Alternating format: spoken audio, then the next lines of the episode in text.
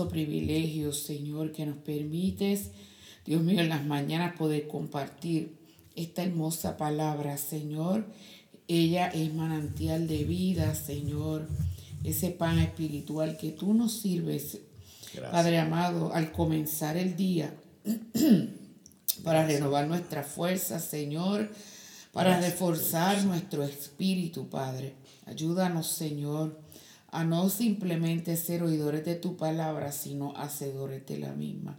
Te pido que siga bendiciendo a mi esposo de manera especial, que lo sigas usando como canal de bendición, Señor, que sea tu Espíritu Santo, Dios mío, Señor, a través de sus labios.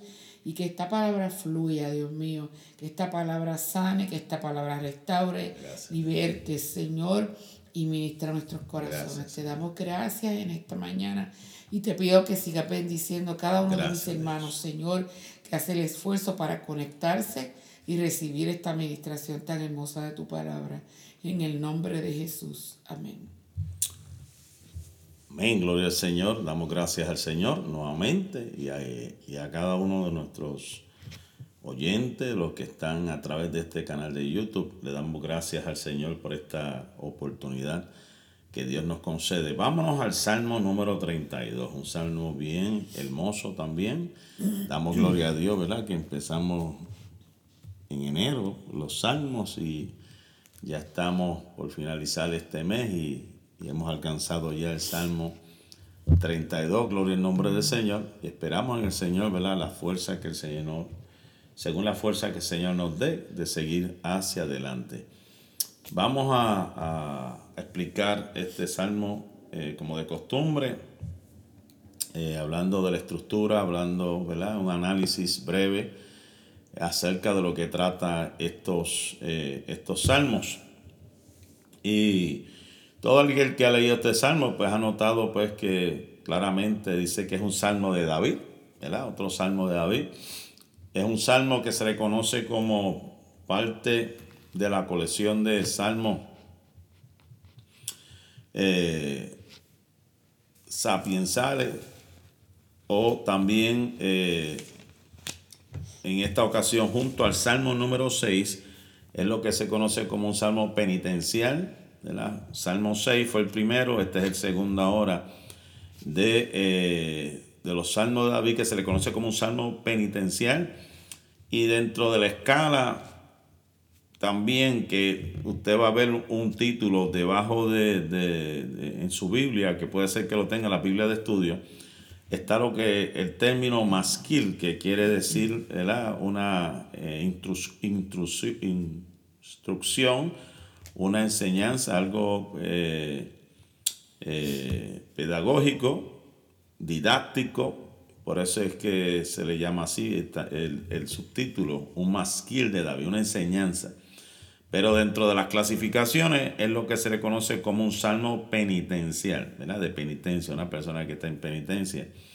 Y es uno, y se le conoce interesantemente uno de los salmos preferidos de Martín Lutero por, ¿verdad? Porque Pablo lo utilizó como referencia. Si usted va a Romanos capítulo 4, verso de 6 al 8, usted va a ver la referencia directa que el apóstol Pablo hace con respecto a este salmo.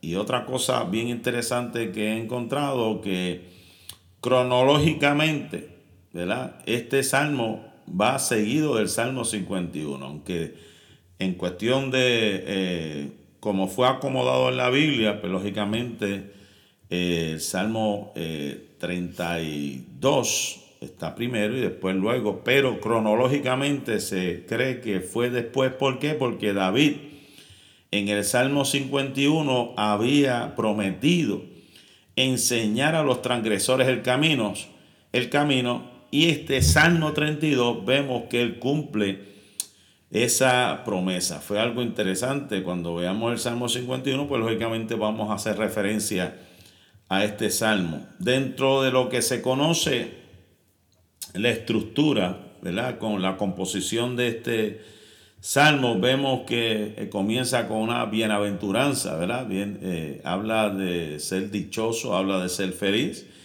Y uno de los autores que, tengo pues lo clasifica de la siguiente manera. Los primeros dos versículos eh, habla de lo que se llama de las bendiciones del indultado, ¿verdad? Y después el, el verso 3 al 5 habla de una confesión personal y del Salmo, ¿verdad? El capítulo 32, versos 6 al 7, vemos la aplicación del caso hacia otros. Y eh, en los últimos versículos vamos a ver el alma perdonada que escucha la voz de Dios, ¿verdad? Son 11 versículos bien interesantes.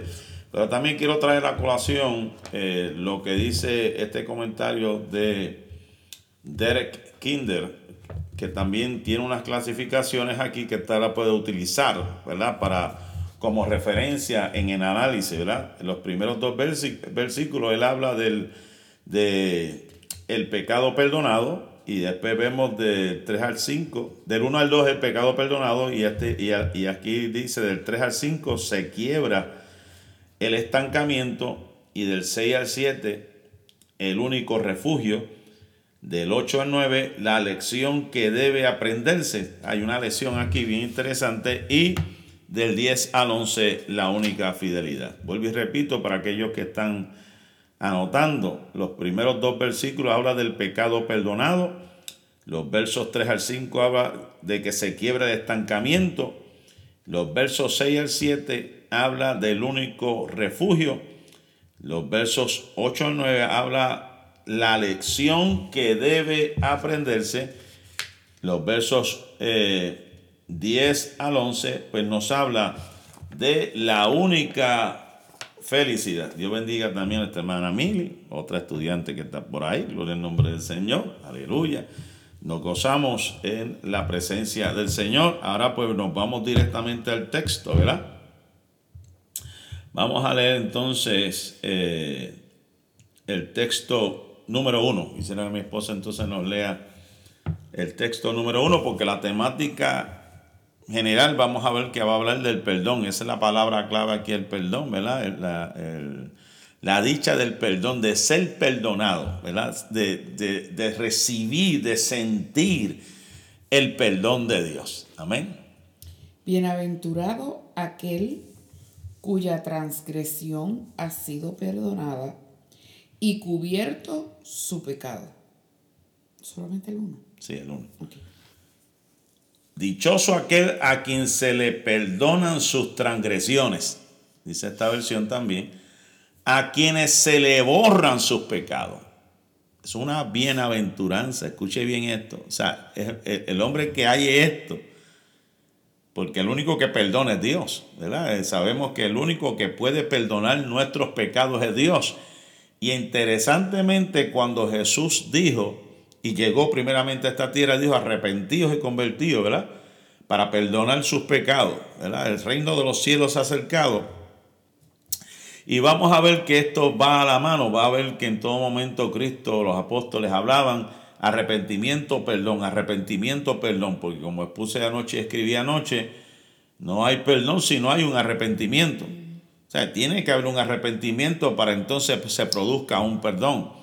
El hecho de que la gracia soberana de Dios se haya manifestado a todos los hombres, no necesariamente automáticamente usted haya recibido un perdón. El perdón se obtiene por usted aceptar a Jesucristo como su único y exclusivo Salvador. Esa es la dicha del perdón que habíamos fallado, porque ahí es donde entramos a la definición de lo que es arrepentimiento también, porque arrepentimiento hemos enseñado que es sentir dolor por haber ofendido a Dios. Si realmente tú has pasado por esa experiencia de haber sentido eh, ese, ese sufrimiento en tu interior, ese dolor por haber ofendido a Dios y hayas proclamado a Jesucristo como tu único y exclusivo Salvador, entonces vas a sentir el perdón de Dios, la paz de Dios que sobrepasa todo entendimiento. O sea que ese perdón viene hacia la vida del ser humano al instante, al momento que la persona confiesa a Jesucristo como su único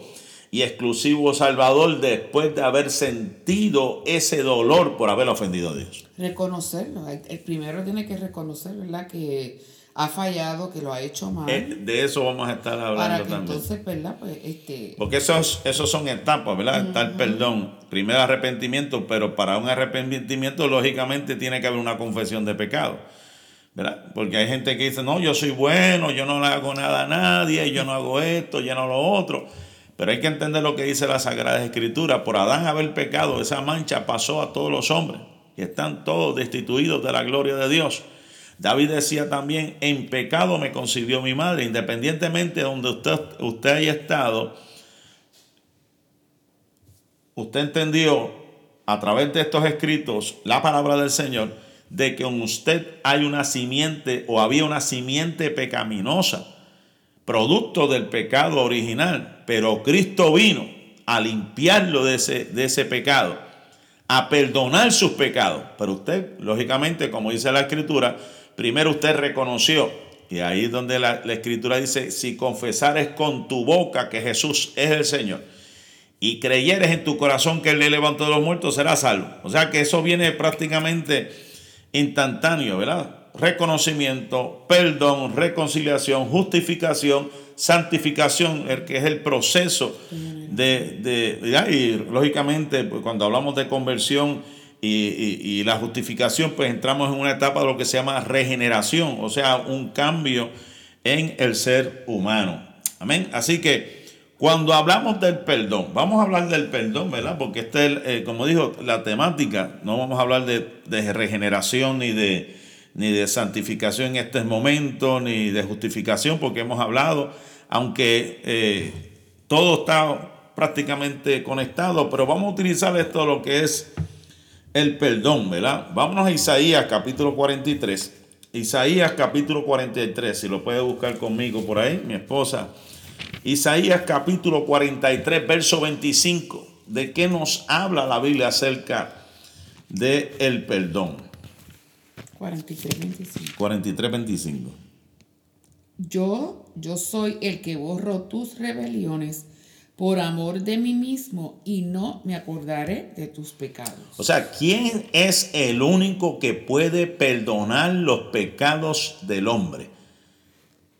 No es otro hombre. El único que puede perdonar los pecados del hombre se llama Jesucristo. Escuche esto.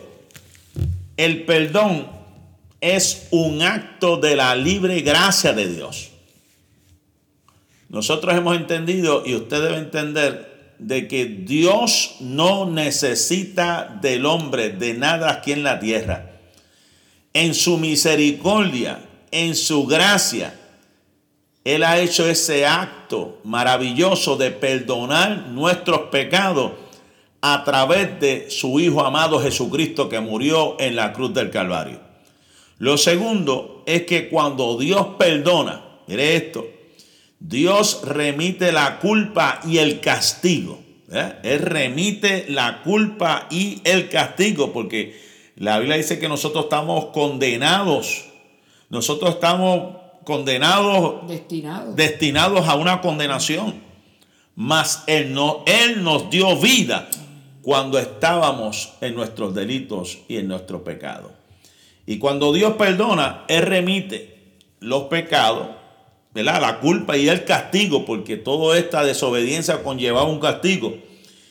Y mire esto, aunque has caído o habías caído en manos de la justicia, tú merecías por el sacrificio de Cristo, por, haberse, por haber aceptado a Jesucristo como tu único y exclusivo Salvador.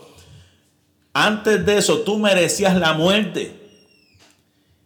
A pesar de eso, a pesar de que habías caído, a pesar de que habías fallado, a pesar de que habías desobedecido, por aceptar a Jesucristo, Él te ha hecho libre, te ha absuelto y todo lo que figuraba en contra queda remitido. Por eso que me encanta esa, esa eh, parte de la escritura en Colosenses que dice que él anuló el acta de los decretos que era contrario, ¿verdad? Él la anuló. Y cuando habla de anular el acta de los decretos, ¿verdad? Porque estábamos destinados a muerte, creo que es el capítulo 3. cuando estamos destinados a morir, ¿verdad? Estábamos en nuestros pecados, en, nuestro, en nuestros delitos y habíamos caído eh, en, prácticamente en este, en todo lo que estamos hablando, en este plan, porque lógicamente el hombre había rechazado a Dios. Y al rechazar a Dios, pues estábamos destituidos de su gloria y estábamos condenados merecíamos la muerte, pero Él nos ha perdonado, o sea que nos ha absuelto y todo lo que venía en contra. Entonces Pablo dice, Él anuló, Él quitó el acta, y según lo que tengo entendido en la, en la historia, el acta era una, una tablita eh, en los tiempos bíblicos que se le ponía a la gente que era deudor, que, le debía, como dicen por ahí, a, a,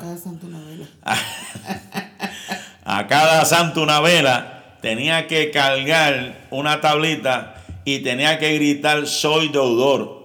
En nuestro argot pueblerino tenía que decir soy un embrollón, como dicen por ahí. Lo mismo que los leprosos que tenían que, gritar eh, soy leproso y la gente pues sabía y se, se, separaba.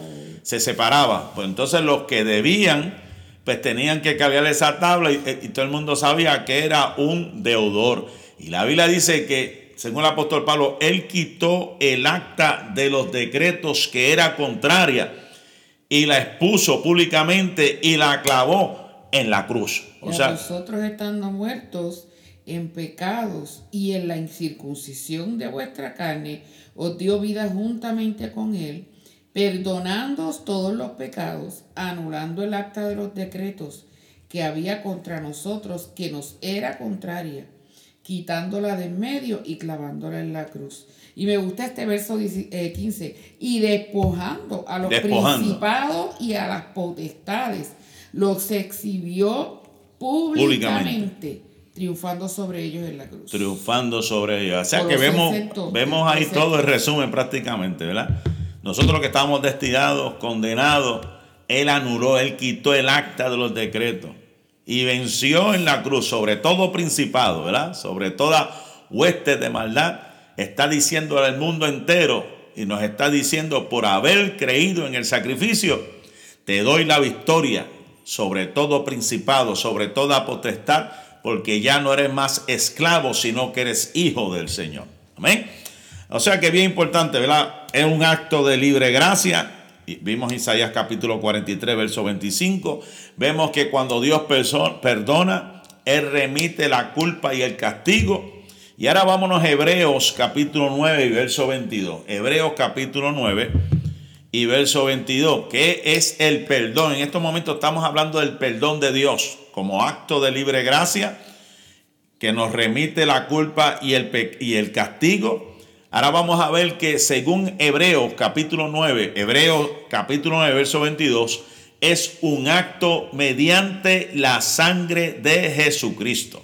Y casi todo es purificado según la ley con sangre y sin derramamiento de sangre no se hace remisión. O sea que este perdón fue a precio de sangre. Antes en la antigüedad, ¿verdad? Ya en los tiempos eh, de, en el Antiguo Testamento, ¿verdad? que se ofrecían sacrificios para poder perdonar los pecados del pueblo, se le instruyó al pueblo que el sacerdote tenía que presentar una ofrenda, ¿verdad? Tenía que presentar y tenía que haber un sacrificio para expiar los pecados. Se hacían unos anualmente, un holocausto, y también se hacían unos diarios eh, dependiendo de los pecados, las fallas, tenían que hacer unas ofrendas, unos pecados, pero ¿cuál era la diferencia? ¿verdad? De lo que Cristo hizo, ¿verdad? Porque la Biblia dice que Él fue como cordero, Él como cordero fue llevado al matadero y fue muerto en esa cruz. No abrió su boca, estuvo callado. La diferencia estaba en que aquellos corderos, aquellos animales, lo que se sacrificaba en aquel momento, no tenían conciencia de lo que estaban haciendo. Más Jesucristo llegó a la cruz del Calvario. Juan había dicho, este es el Cordero de Dios que quita el pecado del mundo. Y él llegó a la cruz consciente en todo tiempo. Nunca perdió, escuche bien esto, que esto lo dimos recientemente en uno de nuestros mensajes, aunque fue agolpeado, aunque fue maltratado, aunque fue escupido, aunque se le dio, como dicen por ahí, de arroz y masa, que botó sangre, botó agua, de todo, pero nunca perdió su conciencia. Él estaba consciente de todo hasta que suspiró y entregó su alma, ¿verdad? Entregó su espíritu. Padre, recibe mi espíritu. Él estaba consciente, pero eso todo lo hizo por amor, ¿verdad? Como dice la escritura. Porque de tal manera amó Dios al mundo que envió su único Hijo para que todo aquel que en él cree no se pierda, mas tenga vida eterna. Todo esto del perdón tenemos que entender que el sello de todo esto fue a precio de sangre. Hebreos capítulo 9, verso número 22. Ahora vámonos a Lucas capítulo 24, verso 47. Y es lo que estábamos hablando anteriormente con respecto al perdón.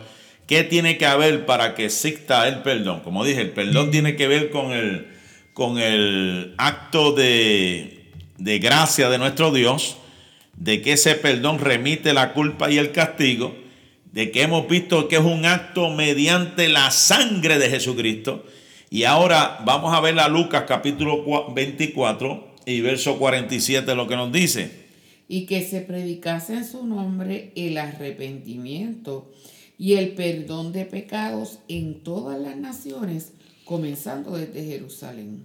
O sea que las dos cosas van de la mano es como la fe y las obras. En esta ocasión, pues hablamos de arrepentimiento y perdón. Pero antes del perdón tiene que haber un arrepentimiento. O sea, aquel que se humilla bajo el peso de su pecado,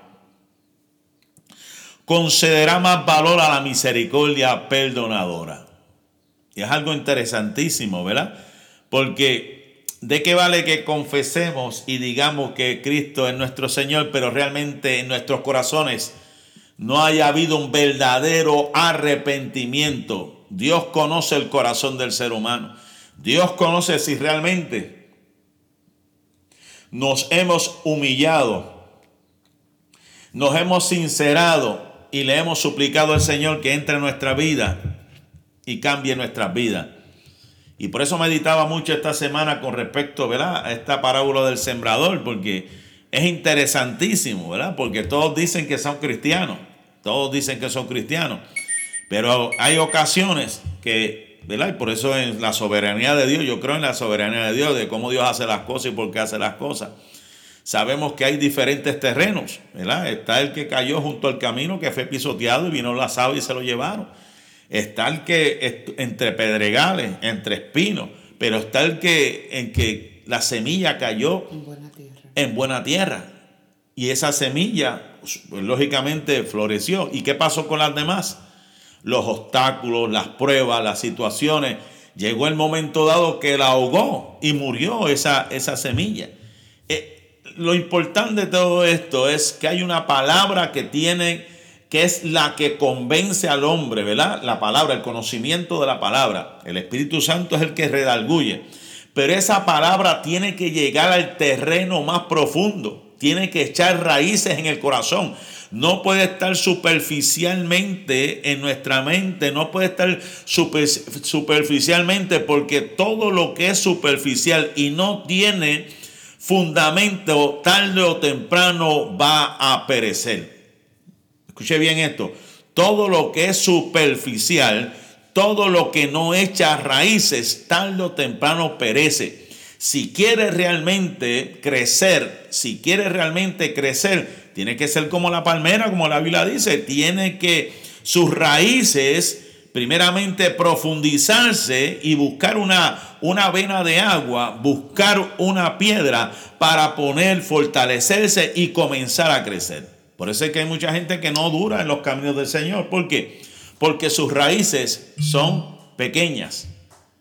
No duran. Sus raíces no, han sido profundizados en la palabra. No, han tenido una experiencia con Dios. No saben lo que es realmente sentir el perdón de Dios porque realmente no hubo un verdadero arrepentimiento. Y vuelvo y digo, como he dicho en mi iglesia miles de veces, y lo seguiré diciendo miles de veces, la Biblia dice que el apóstol Pablo decía que nos separará del amor de Cristo.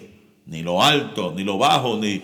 No puede haber nada. pero para que eso ocurra es porque hemos tenido un verdadero arrepentimiento, conocemos a Jesús, tenemos raíces profundas y aunque venga el vendaval, aunque venga la prueba, aunque venga la enfermedad, aunque venga lo que venga, sabemos quién es nuestro Dios que envió nuestro, su Hijo amado y perdonó nuestros pecados y estamos agradecidos de lo que Él hizo por nosotros y estamos firmes, anclados en la roca que es Jesucristo.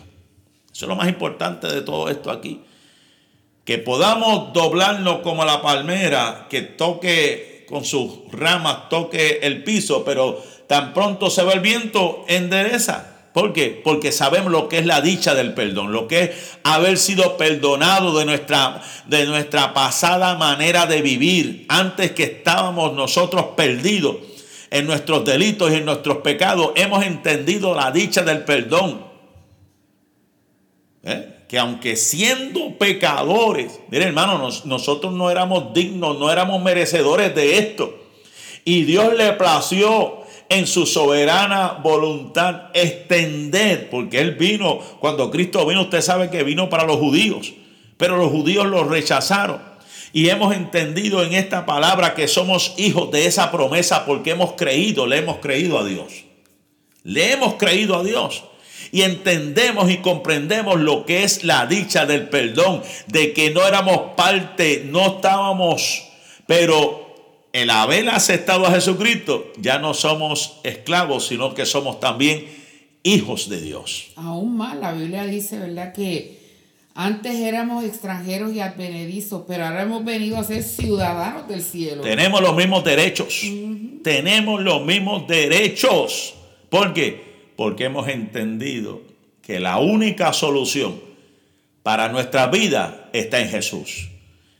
Somos bienaventurados bienaventurados, somos dichosos. Ahora, como dije, aquel que se humilla bajo el peso de su pecado concederá más valor a la misericordia perdonadora. Y por último, con respecto al perdón, vamos a Jeremías capítulo 31, verso 34 y Miqueas 7, 19. Jeremías capítulo 31, verso 34 y Miqueas capítulo 7, verso 9. ¿Cuánto, Jeremías 31, 34. Amén. Dice, y no enseñará más ninguno a su prójimo, ni ninguno a su hermano, diciendo, conoce a Jehová, porque todos me conocerán, desde el más pequeño de ellos hasta el más grande. Dice Jehová, porque perdonaré la maldad de ellos y no me acordaré más de su pecado. Santo Jehová. El único que puede perdonar el único que puede, gloria al Señor, como hemos hablado, este, eh, sanar, restaurar, es el Señor. Y aquí en Miqueas capítulo 7, verso 19 dice, vuelve a, vuelve a compadecerte de nosotros y arroja todos nuestros pecados a lo profundo de la mar.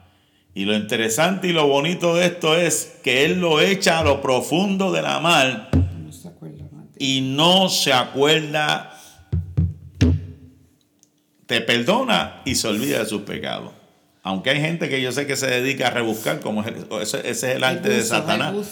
Satanás tiene el arte de ser buzo, de sumergirse para sacar y recordarte tu pecado. Pero acuérdate que Cristo te perdonó.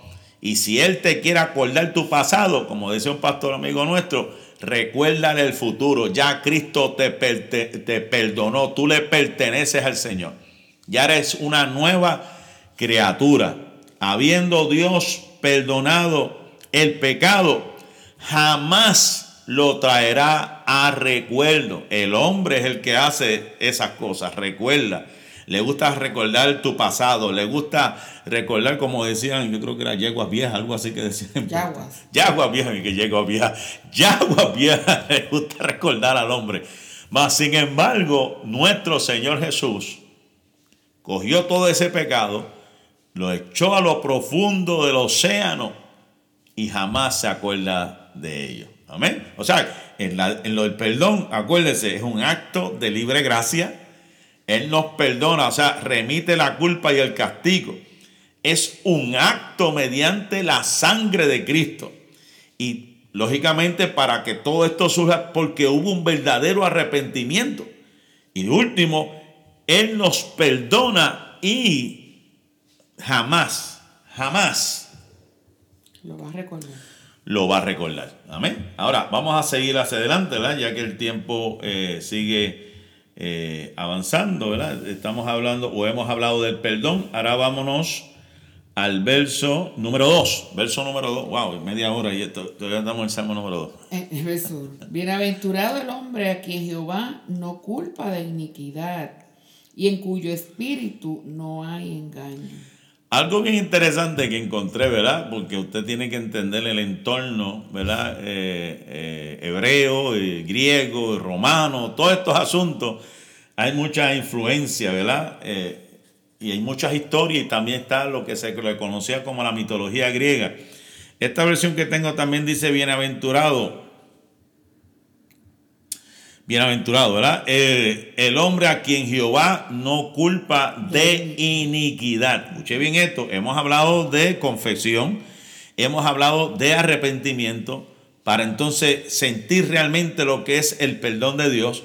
Dice aquí dos cosas bien importantes el hombre a quien Jehová no culpa de iniquidad es bienaventurado. Y lo segundo, en cuyo espíritu no hay engaño. Según algunos historiadores, según algunos también, pues lógicamente teólogos también, ellos hablan acerca de que la transgresión, que eso que, lo que quiere es pasar las rayas, pasar los límites que se le está establecido al hombre, el pecado, la iniquidad, se le conocía como las tres cabezas del infierno. Escuche bien esto. Las tres cabezas del infierno era el ser, ¿verdad? Transgresor, pecador, inicuo, que denotaban la desobediencia. Y había dentro de estas culturas unas costumbres también, eh, por lo menos en, el caso de los, de los griegos que creían acerca de, un personaje mitológico que se conocía como Cancerbero Cancerbero. Cancerbero era un demonio que se le conocía del pozo, guardián del Hades. Un monstruo con tres cabezas de perro, una serpiente por cola que guardaba las puertas del inframundo. Esa era parte de la mitología griega y hablaban de que este monstruo eh, llamado Cancerbero, según la mitología, era que hablaba de estas tres cabezas, lo que simbolizaba o significaba estos tres elementos, y, era lo peor, era como el decir, esa era la entrada al infierno, ese es un transgresor, un, pecador, un, un. Para ellos en su cultura, en su ambiente, en su mentalidad, eso es prácticamente la entrada al infierno. Esa era la representación. Ahora, Cristo nos ha librado de ese poder, ¿verdad? Por eso es que cuando hablamos acerca de lo que es el perdonado, nos ha librado del poder, nos ha de librar de la influencia, nos ha de sacar y nos ha de llevar a un lugar, tarde o temprano, pronto, esperamos, cuando la iglesia se ha levantado, que ese, ese lugar será, verá, este, para solamente aquellos que no tienen su nombre en el, en el libro de la vida. Y por eso hemos entendido la palabra cuando dice que las puertas del Hades no prevalecerán en contra de la iglesia del Señor, que Satanás, ¿verdad? En la representación que pues, los judíos, nosotros hemos entendido lo que es Lucifer, ¿verdad? Aquel ángel de luz que ahora es Satanás. Y los griegos pues tenían el concepto del cancelbero o o ese personaje mitológico que guardaba el, pozo de, y, era la entrada. Nosotros hemos entendido que a través de Jesucristo, Él nos ha librado, nos ha sacado de ese pozo, nos ha librado de las garras de la muerte, del pecado y nos ha traído hacia Él para nosotros alcanzar la vida eterna. Hay algo interesante de lo que voy a hablar, el aspecto teológico, el aspecto teológico, por años, la guerra, por decirlo así, teológica, que ha habido por años entre la iglesia católica y la iglesia protestante, porque lo que Martín Lutero trajo, en parte el choque que hubo, es que está lo que se conoce la justicia imputada y está lo que se conoce la justicia reputada. ¿Qué quiere decir esto? La justicia imputada lo que quiere decir es que a través del sacrificio de Jesucristo, no hay la necesidad de que el hombre haga nada, ninguna obra, no tiene que este, eh, ofrecer nada. ¿Por qué? Porque Cristo hizo el sacrificio perfecto en la cruz del Calvario. Sin embargo, la Iglesia Católica cree en la justicia reputada y ese fue el gran choque entre Lutero y la iglesia católica y él tuvo que irse. ¿Por qué? Porque la iglesia católica enseña que para poder recibir el perdón, para poder recibir la justicia, el perdón de Dios, tiene que haber unas obras. Y eso es lo que ellos le llamaban también unas indulgencias, o sea, un pago. Tenían que ellos entregar algo para poder recibir el perdón, para poder ellos eh, eh, recibir lo que ellos también estaban pidiendo. Pero la iglesia hemos entendido que esto no es por obras, esto no es por, por sacrificios de, de, humanos. A Dios nadie lo tiene que comprar. La salvación es por fe, es por la gracia de Dios a través de la fe que hemos depositado en nuestro Señor Jesucristo. Eso es lo más importante, que somos salvos por fe, no por las obras creemos en la, justicia imputada, o sea, creemos que por el sacrificio de Jesucristo, sin la necesidad del hombre hacer nada, simplemente por confesarlo como su único y exclusivo Salvador, recibimos el perdón de nuestros pecados. Más la Iglesia Católica por años ha enseñado de que tiene que ser a través de también acompañada de unas obras, o sea, tiene que haber un pago, tiene que haber algo, ¿verdad? Para poder usted recibir algo a cambio. Y eso tristemente, de hace unos años para acá, hay personas que han tenido ese tipo de pensamiento de decir, bueno, tú quieres ser sano, tú quieres esto, tú quieres lo otro, tiene que haber un pacto. Tiene que pactar, tienes que dar esto, tienes que dar lo otro. Y eso no es lo que enseña las escrituras. La sanidad, los milagros no tienen que ser a través de un pago de nada. ¿Por qué? Porque ya Cristo pagó el precio en la cruz del Calvario. Simplemente tenemos que creer y le seguiremos creyendo a Él con o sin dinero. Él te quiere sanar. Él nos sana, ¿verdad?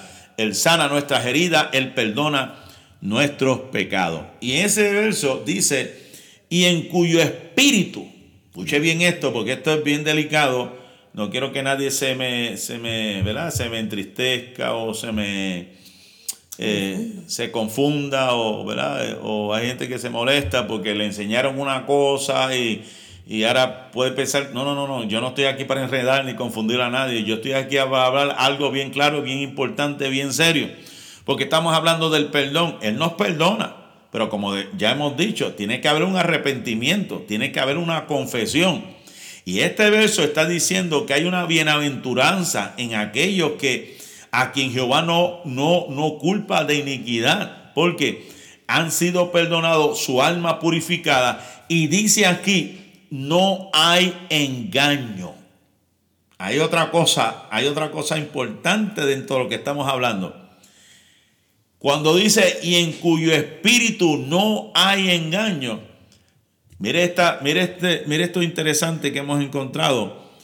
Y dice que el autoengaño y la hipocresía no traen bienaventuranza. El autoengaño y la hipocresía no traen bienaventuranza. O sea que hay, puede existir gente que estén falsamente infiltrados en medio de nosotros, que hayan dicho en un momento dado que sí son cristianos, pero nunca realmente le han entregado su corazón a Jesucristo. Nunca. Han venido, como dicen, como decían nosotros allá en Puerto Rico, por los panes y los peces. Han venido porque sintieron un, como ellos le llaman, un feeling, porque sintieron una responsabilidad, su conciencia, ¿verdad? Pero no ha habido una entrega completa. Y muchas veces tienen algún tipo de deuda emocional, tú sabes, o el Señor ha hecho un milagro en la vida de algún familiar y demás, y, y se acercan a una iglesia en agradecimiento, pero realmente no han entregado su corazón al ¿Cuántas veces no hemos visto eso? Que usted lo ve dos o tres meses y de momento se desaparece. Se desaparece como quien dice, ya cumplí, ya vine, gracias a Dios, como que, le, como que hicieron ese sacrificio de venir por unos cuantos meses para cumplir por una promesa que habían hecho de un familiar, de, de una circunstancia, de ellos mismos, de algo personal que, le ocurrió, que miren, agradecimiento, pero después usted no lo ve jamás, usted no lo ve. Usted dice, pero ¿y dónde está fulano? Y usted le pregunta y te, te dan 20 mil eh, excusas, ¿verdad? Excusas y excusas. Y las excusas simplemente, como dicen por ahí, las satisfacen al que las da. Pero a Dios nadie lo puede engañar. Pero, ¿qué queremos decir con esto? La, la, el perdón viene de Dios, es gratuito. Dios, Dios se, lo dio, se lo da a la humanidad. Pero para alcanzar de ese perdón, sentir ese perdón, es porque había un arrepentimiento genuino. Sentimos dolor por haber ofendido a Dios. Para ver un arrepentimiento es porque hubo una, una confesión, ¿verdad? Si confesamos con nuestra boca que Jesucristo es el Señor y creyemos y creyemos en nuestro corazón de que Él le levantó de los muertos, seremos salvos pero tiene que haber sinceridad. Ese es el ingrediente importante para esto de la salvación. Tiene que haber un corazón sincero. En el Nuevo Testamento vemos un incidente donde Jesús, que a él no había quien lo engañara, pudo reconocer a una persona. Y, me gustan las palabras que el Señor utilizó. Cuando Jesús vio a Natanael, mm. que se le acercaba, dijo de él, he aquí un, verdadero, israelita, en, quien, no hay engaño. Exactamente. ¿Eh? O sea que todas estas cosas van de la mano. La justicia viene por la fe. La regeneración es el cambio cuando aceptamos a Jesucristo y permitimos que el Espíritu Santo trabaje en nuestra vida. ¿Verdad? Pero tiene que haber una confesión y además de una confesión tiene que haber un espíritu de sinceridad, no de hipocresía. ¿Por qué? Porque Dios conoce, Dios sabe, con Dios, a Dios nadie lo puede engañar. A mí me podrán engañar o tratarán de engañar. Pero tarde o temprano el espíritu revelará realmente si la persona ha dado realmente fruto de un verdadero arrepentimiento. Amén. Ahora, si seguimos hacia adelante, el capítulo 32, versos 3 y 4, por favor, lee el 3 y 4. Mientras callé, se envejecieron mis huesos. En mi gemir todo el día, porque de día y de noche se agravó sobre mí tu mano. Se volvió mi verdor en sequedades de verano. Selah. Cuando por negligencia, escucha esto, cuando por negligencia Decía el salmista, fallé en confesar o desesperado no me atreví a hacerlo. Empezaron a debilitarse y decaer mis huesos. Ahora, ¿qué está haciendo el salmista en estos momentos? Él, primeramente, como hemos, hemos hablado, eh, él sabía acerca de la dicha del perdón, de que Dios es un perdonador. Ahora, hemos hablado que para poder recibir de ese perdón, siendo cristiano, ¿verdad? Porque el hecho de que usted sea cristiano no le inmuniza o no le va a garantizar a usted que nunca va a fallar. ¿Por qué? Porque somos humanos. Somos propensos. Pero qué bueno es, ¿verdad? Que la Biblia dice que tenemos un abogado. Si alguno tenemos, ¿verdad? Hemos fallado, hemos pecado. pecado. Abogado, tenemos para con el Padre, a Jesucristo. El justo. El justo. Sabemos que puede ser que en un momento dado siendo cristiano fallemos. ¿Cuál es el problema del cristiano que no crece? ¿Cuál sería el, el, o cuál es el problema del cristiano de que no crece? El problema del cristiano que no crece es cuando no confiesa, cuando se guarda internamente y se cree que nadie lo vio o se cree que nadie sabe de su condición. Y por eso es que el salmista decía, mientras callé, o sea, mientras traté de ocultar mi pecado, mis huesos, mis pilares, los que, me, los que me sostenían, se comenzaron a derrumbar. En otras palabras, comenzaron a envejecer, a hacerse nada.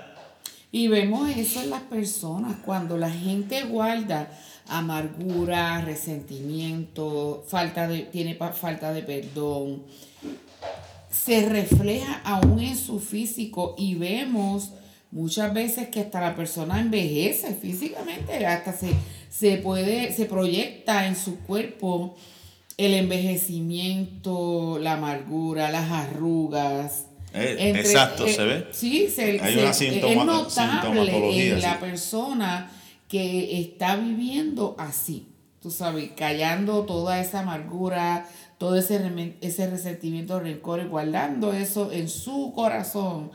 Este, y yo lo he visto en mi propia familia, o sea, que cuando uno ve a la persona y dice, pero ¿qué le pasa? Se ve mayor, se, mucho mayor de lo que es, ¿qué le está pasando? Pues por eso mismo, porque ha guardado todo eso en su corazón por mucho tiempo y se refleja en su cuerpo. Se va deteriorando.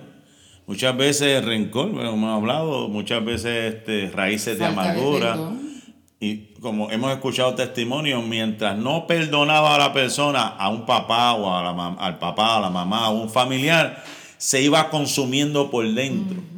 Y la persona tiene que entender que el perdón no es para otra persona, es para ti mismo, para poder sanar. ¿verdad? La muerte del pecado, escuche esto, la muerte del pecado es una enfermedad pestilente, que apesta, vamos a decirlo así. Es algo que va como, ¿verdad? Cuando muere una persona, que su cuerpo se va descomponiendo, pues lógicamente, pues hay un olor fuerte.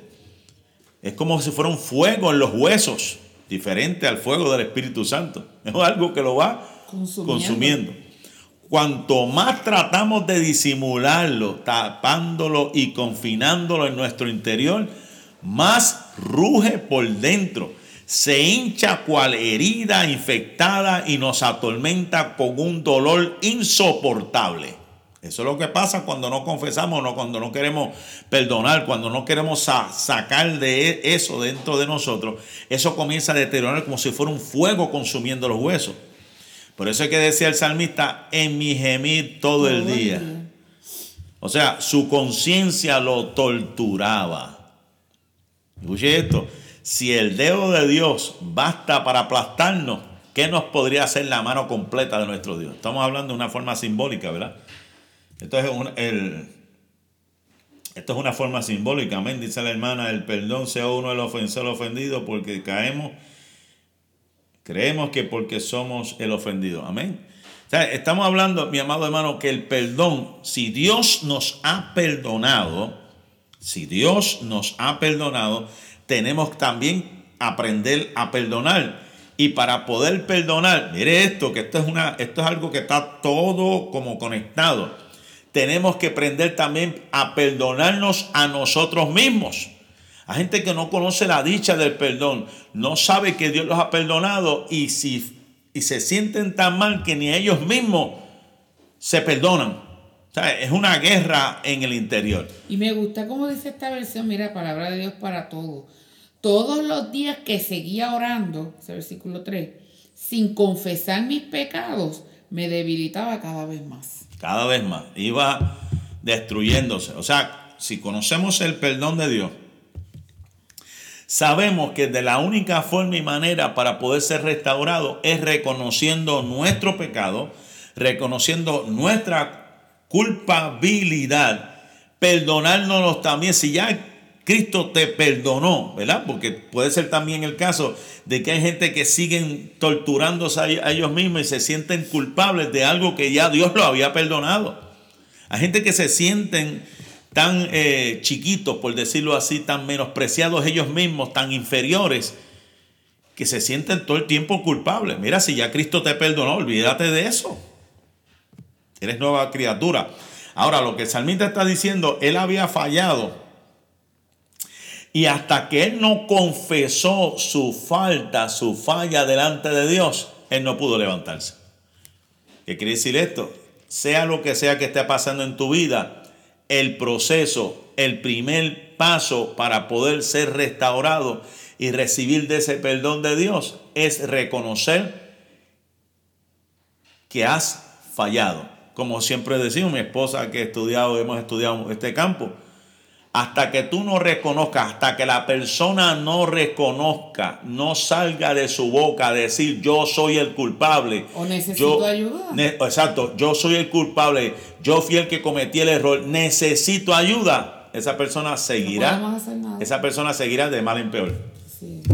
Esa persona seguirá de mal en peor hasta y que por eso vemos mucha gente en las congregaciones que pasan los años y no hay en ellos un crecimiento espiritual. Hay un orgullo lo que Supuestamente están orando mucho, supuestamente están ayunando mucho, pero vemos como, como dice mi mamá, que pisan y no arrancan, es porque realmente dentro de sus corazones hay cosas que han anidado por años y años y años y los tienen consumidos, los tienen estancados, los tienen detenidos y no permiten que ellos den un paso adelante. Como dice esta hermana, siempre están de víctima. Exacto. Eh, siempre están como, ah, a mí fue el que me ofendieron, a mí fue el que me fallaron, a mí fue el que me hicieron esto, me hicieron lo otro. Si el Señor hubiese tomado esa actitud con nosotros, ¿dónde estuviéramos nosotros hoy? Porque realmente eh, Él no ofendió a nadie, fuimos nosotros los que lo ofendimos a Él. Y sin embargo, ¿qué dijo el Señor? Padre, perdónalos porque no saben lo que hacen.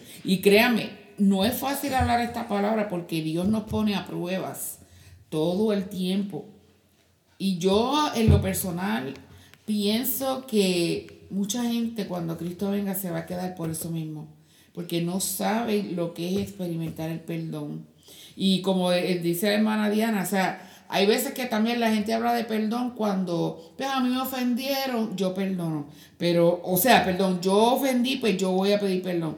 Pero qué triste es que aunque a mí sea la que me ofendieron, yo vaya y pida perdón. Eso no es tan fácil hacerlo. Cuesta mucho. Sí, eso es parte del orgullo de mucha gente, de que no quieren, no quieren reconocer, no quieren, no quieren aceptar, quieren que todo el mundo venga a ellos, pero no, no quieren ir donde ellos, no quieren, no quieren hacer las paces, no quieren hacer un cambio. Eso para mí es orgullo. Punto. No, yo no le veo otra. Yo lo que veo es que la persona no quiere ceder, no quiere aceptar, no quiere reconocer entonces lo lindo es que ven a todo el mundo que lo hicieron mal, pero ellos no se ven que son los culpables o son parte del problema. O sea, eso tiene que ir de parte y parte, reconocer, aceptar el error. Si fallaste, levántate. Si te fallaron, perdona. Si, si fallaste, pide perdón. ¿Sabes? Esto tiene que ir de la mano. Por el eso... proverbista decía, antes del quebrantamiento es la soberbia. Y antes de la caída, la altivez de espíritu. Ahí entramos en eso, ¿sabes? No, que él fue el que me ofendió y yo no voy a ir a pedir perdón a nadie porque después se creen que no, es que eso no se trata sí, hay gente que dice, si hago eso voy a perder la autoridad. Exactamente. Si hago lo otro, pues la gente no me va a mirar igual. Mira, olvídate de eso. Esto es para tú sanar, esto es para que la gente se sane, tiene que hacer, tiene que hacer lo que tiene que hacer, tiene que tiene que este, amén, como dice nuestra hermana este Yamilé sea, Tú no puedes tampoco estar haciendo lo que tú estás haciendo, que Dios no se va a agradar. La Biblia dice bien claro, tú tienes que dejar tu, tu ofrenda y vete y reconcíliate porque Dios no va a escuchar esa oración. Y una cosa muy importante es que cuando no hay perdón en nosotros, cuando hay falta de perdón, nos convertimos en un prisionero. ¿Sabes? Estamos cautivos ahí con eso. Y eso no nos permite salir de esa cárcel. Estamos ahí. Como cuando usted tiene un pajarito encerrado en una jaula que por más vueltas que dé ahí dentro, sigue lo mismo y es lo mismo. Y así muchas veces estamos nosotros. ¿Por qué? Porque tenemos falta de perdón. Amén. Gloria al nombre del Señor. Oh, wow, espérate, estamos, ¿qué? Verso 4. Sequedad de verano, lo que se refiere es a sequía espiritual. Esto es lo que viene, una sequía espiritual. Y ahí entonces donde entramos en la etapa de lo que se llama un celá o un cambio un cambio de eh, melodía. Ahora, vamos, ahora viene el salmista David a cambiar la tonalidad de toda la queja, de toda la tristeza, de todo el dolor, de todo el sufrimiento. Ahora vamos al cambio de mentalidad. Verso número 5. Mi pecado te declaré y no encubrí mi iniquidad. Dije, confesaré mis transgresiones a Jehová y tú perdonaste la maldad de mi pecado. Amén. Wow, pero te confesé mi pecado, ¿ves? Confesión. Y no te oculté mi maldad. Ahora estamos hablando en el aspecto personal. La solución del salmista era confesar. Y dijo, voy a confesar mis transgresiones al Señor, no a los seres humanos. Porque el ser humano no, no, tiene la capacidad para poder perdonar tus pecados. El único que puede perdonar es el Señor. O sea que antes de aliviar el mal, hay que dejar que el bisturí penetre hasta lo más profundo de la herida. El primer paso a la restauración es el reconocimiento del pecado, como hemos dicho. El reconocimiento del pecado. Por eso es cuando él dice, expresé, el, el, haber hablado era una, una forma firme de hacer una resolución, algo firme. Por eso es que dice, confesaré mi transgresión ante mi Señor y no a mi semejante. Vamos al verso número 6, ¿verdad? A ver si podemos alcanzar antes no se me vaya. Pero esto, digo, perdón, por esto orará a ti todo santo en el tiempo en que puedas ser hallado. Ciertamente en la inundación de muchas aguas no llegarán estas a él. Tú eres mi refugio, me guardarás de la angustia, con cánticos de liberación me rodearás. Cuando un hombre encuentra una pepita de oro, de seguro muchos buscarán cerca de donde la encontraron. Los santos oran mientras Dios ha prometido contestar. Los impíos posponen sus peticiones hasta que el Señor de la casa se haya levantado y cerrado la puerta, pero será muy tarde. Nosotros seguimos creyendo, ¿verdad? Y confiando en el Señor. Pero de seguro, como el salmista David, cuando hay gente que ve que hay personas que han experimentado algo especial, algo maravilloso, de seguro buscarán. Y por eso es que aquí el salmista David decía, por esto oraría a ti el misericordioso en el tiempo de poder hallarte ciertamente en las inundaciones de las muchas aguas no llegarán hasta él. O sea que las, como decía un, un autor, las inundaciones vendrán y las olas rugirán y arremeterán con furor cual las olas del Atlántico. Habrá trombas y molinos por todas partes, pero el hombre de oración se mantendrá a la distancia, protegido y resguardado de todo mal. Interesantísimo. Vámonos entonces al Salmo 32, 7. Ya lo leí. Oh, oh, perdón. Tú eres mi refugio, tú me protegerás del peligro. Mire lo que decía Agustín de Hipona. Él decía, y tú habiendo sido, le decían a él, y tú habías sido justificado, te, te hayas cercado por esta inundación de muchas aguas. Y, y Agustín decía, cuando le preguntaba, ¿qué vas a hacer? Agustín decía, pues hermano, aun cuando hayamos confesado nuestros pecados y recibido el perdón, ruge, nuestro, ruge a nuestro alrededor estas aguas turbulentas. Eso es así. No nos arrastra, pero nos rodea. Nos oprimen, pero nos, no nos ahogan. Nos empujan, aunque no nos sumergen. Eso siempre va a estar ahí, pero no nos va a destruir.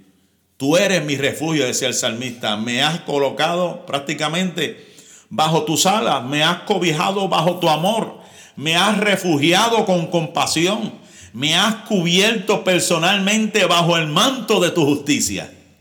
Por eso es que él decía, me, guardarás de la, angustia, de las dificultades, de los problemas. Y ahí es donde tenemos un segunda de Corintios capítulo 1, versos 5 al 7, maravilloso, ¿verdad? Que, el apóstol Pablo, no se lo puedes leer rapidito por ahí, porque esto lo que nos habla es que me, me está cubriendo, me está protegiendo Dios de todas estas situaciones. 5, 5 al 7, segunda Corintios. 1, 5 al 7, porque de la manera que abundan en nosotros las aflicciones de Cristo, así abunda también por el mismo Cristo nuestra consolación. Pero si somos atribulados es para nuestra consolación y salvación. O si somos consolados es para vuestra consolación y salvación, la cual se opera en el sufrir las mismas aflicciones que nosotros también padecemos y nuestra esperanza respecto de vosotros es firme, pues sabemos que así como sois compañeros en las aflicciones, también lo sois en la consolación. O sea que si abundan aflicciones, también abundará la, consolación. Me rodeará con cánticos de alegría. O sea, de la misma manera que sufrimos, también seremos cercados de consuelo y liberaciones. Verso número 8. Te haré entender y te enseñaré el camino en que debes andar. Sobre ti fijaré mis ojos. Interesante, muchos han tenido la oportunidad de estudiar en grandes universidades o seminarios, pero otros hemos aprendido también a seguir al Cordero donde quiera que va. ¿Qué quiere decir eso? Hay una palabra profética que se le dio al pueblo, que él, iba, él mismo le iba a hacer entender y enseñar el camino en que debíamos andar, que sobre él íbamos a fijar nuestros ojos. ¿Qué dice el Salmo 123, 2?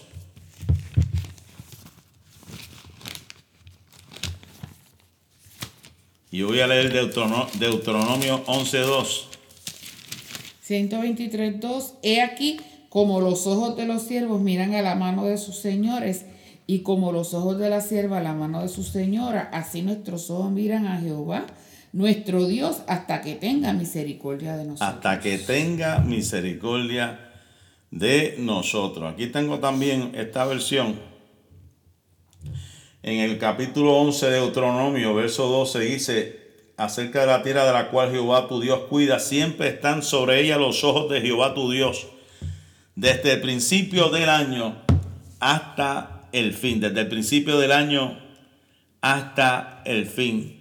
Por eso es que debemos seguir fijando nuestros ojos en Él, porque Él siempre cuidará en todo el año de nosotros. Vamos ya a ir terminando, ¿verdad? Sé, que el tiempo ha avanzado, denme por lo menos tres minutitos más. Vámonos al verso número 9. Léelo del 9 al 11 de una vez. No seáis como el caballo o como el mulo sin entendimiento, que han de ser sujetados con cabestro y con freno, porque si no, no se acercan a ti.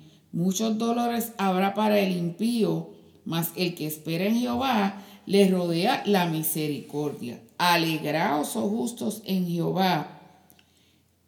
Alegraos en Jehová y gozaos justos y cantad con júbilo todos vosotros los rectos de corazón. Escuche esto, el entendimiento es lo que separa a los hombres de los animales. Quienes deberíamos ser como los ángeles, fácilmente nos convertimos en bestias irracionales. Esto suena fuerte, pero es una realidad. Hay quienes deberían tener entendimiento y actuar como, ¿verdad? Tener este, eh, deberíamos ser como los ángeles. Pero hay veces, lamentablemente, que hay quienes se convierten como bestias irracionales, es lo que está diciendo estos autores. Y está diciendo, no seas como el muro, sin entendimiento. Y está diciendo aquí, y lo que explican estos autores, es que a muchos, antes de obedecer, necesitan ser castigados severamente. Lamentablemente, hay quienes para poder entender esto tienen que pasar por varios azotes. Si no se acercan, como decía Calvino, si no se acercan, lo, interpretaban como que no, se, no sea que te den una patada. O sea, te echen, te echen para el lado. Como hacen las bestias, ¿verdad? Que no quieren eh, someterse al, al al cabestro, no quieren someterse a los frenos, comienzan a tirar patadas. Por eso está diciendo y está comparando, no seas como esto, que no, no, quieren, no quieren entender, no quieren comprender. Tienes que aceptar esta realidad. Y el verso número 10 dice, muchos dolores hay para el impío, como lo hay para los caballos rebeldes y mulas obstinadas, que lucen en sus cuerpos numerosos golpes y latigazos mas el, que espera en Jehová lo rodea la misericordia. La fe se presenta aquí como lo opuesto a la maldad, ya que es la fuente de, de toda virtud. Nos dice también estos autores, vivir rodeado por la misericordia divina es vivir cercado y protegido por la omnisciencia. Y cada pensamiento y acción de Dios viene perfumado con ella. O sea que cuando vivimos rodeados de esa misericordia divina, vivimos protegidos por la omnisciencia de nuestro Señor. Y todo pensamiento y toda acción que viene de Dios viene envuelta en un perfume aromático que nos cubre. Los malos tienen a su alrededor, me encantó esto, una colmena de avispas que les causa muchos dolores, lo, están picando, lo están picando. Pero nosotros tenemos un enjambre de abejas produciendo y almacenando miel para nuestro deleite. O sea, la diferencia del impío que es constantemente torturado, nosotros estamos alimentados, nosotros estamos, ¿verdad? Este, en un deleite en la presencia del Señor. Y termina el salmista diciendo, así que alégrese mucho en el Señor y estén contentos ustedes los que lo obedecen, griten de alegría ustedes de puro corazón. ¿Qué nos está diciendo? Estar alegres, estar contentos y hay que cantar. La felicidad es nuestro deber, no depende de otro. Para poder ser felices, estas son las cosas que hay que hacer. Confesar, perdonar, obedecer, someterse, buscar a Dios en el Señor, nuestro consuelo en las cosas terrenales. No nuestro consuelo no está en las cosas terrenales, ni en las bebidas, ni en las fiestas. Nuestro consuelo está en Dios. Por eso hay que gozarnos. Hay que gritar de alegría. Tristemente, termino con este, con este comentario. La iglesia de hoy se ha vuelto artificial y mecánica, donde se limita la dirección por el Espíritu Santo en muchas ocasiones. Y en muchas ocasiones vemos una atmósfera tensa, una atmósfera pesada, porque hay estos tipos de comportamientos que hemos mencionado. La falta de perdón, la falta de entrega, la falta de sinceridad, que lo que hace es que hace como, como una nube espesa y los predicadores, los predicadores, los cantantes tienen que luchar para romper que se desaparezca eso, para entonces mantener un ambiente, ¿verdad? Y, y llegar a la necesidad. Recordemos el caso de Mical, la hija de Saúl, y cómo menospreció a su esposo David cuando éste comenzó a danzar siendo el rey. Habrá gente que se, se querrá burlar también, te querrá menospreciar, pero hay que ser como el salmista David, aunque sentía menospreciada, eh, eh, menospreciado, él dijo, me seré más vil aún, olvídate, voy a, ahora sí que me voy a envolver más. Ahora sí que voy a brincar más. Ahora sí que voy a cantar más. Ahora sí que voy a adorar más a Dios. Porque Él me ha perdonado y sé lo que es estar en la presencia del Señor. Qué bueno, ¿verdad? Gloria al Señor. No sé si tiene algún otro comentario. Damos gracias al Señor, ¿verdad? Por esta bendición, haber eh, completado en el día de hoy el Salmo número 32. Ya el lunes, pues mi esposa estará en el Salmo número 33, un salmo poderoso Así que eh, le invitamos a esta próxima ocasión para que esté con nosotros y se goce en la presencia del Señor. Que pase un feliz día. La paz y la bendición de Dios sea con cada uno de ustedes hoy, mañana y siempre. Bendiciones. Lindo día, Dios le bendiga.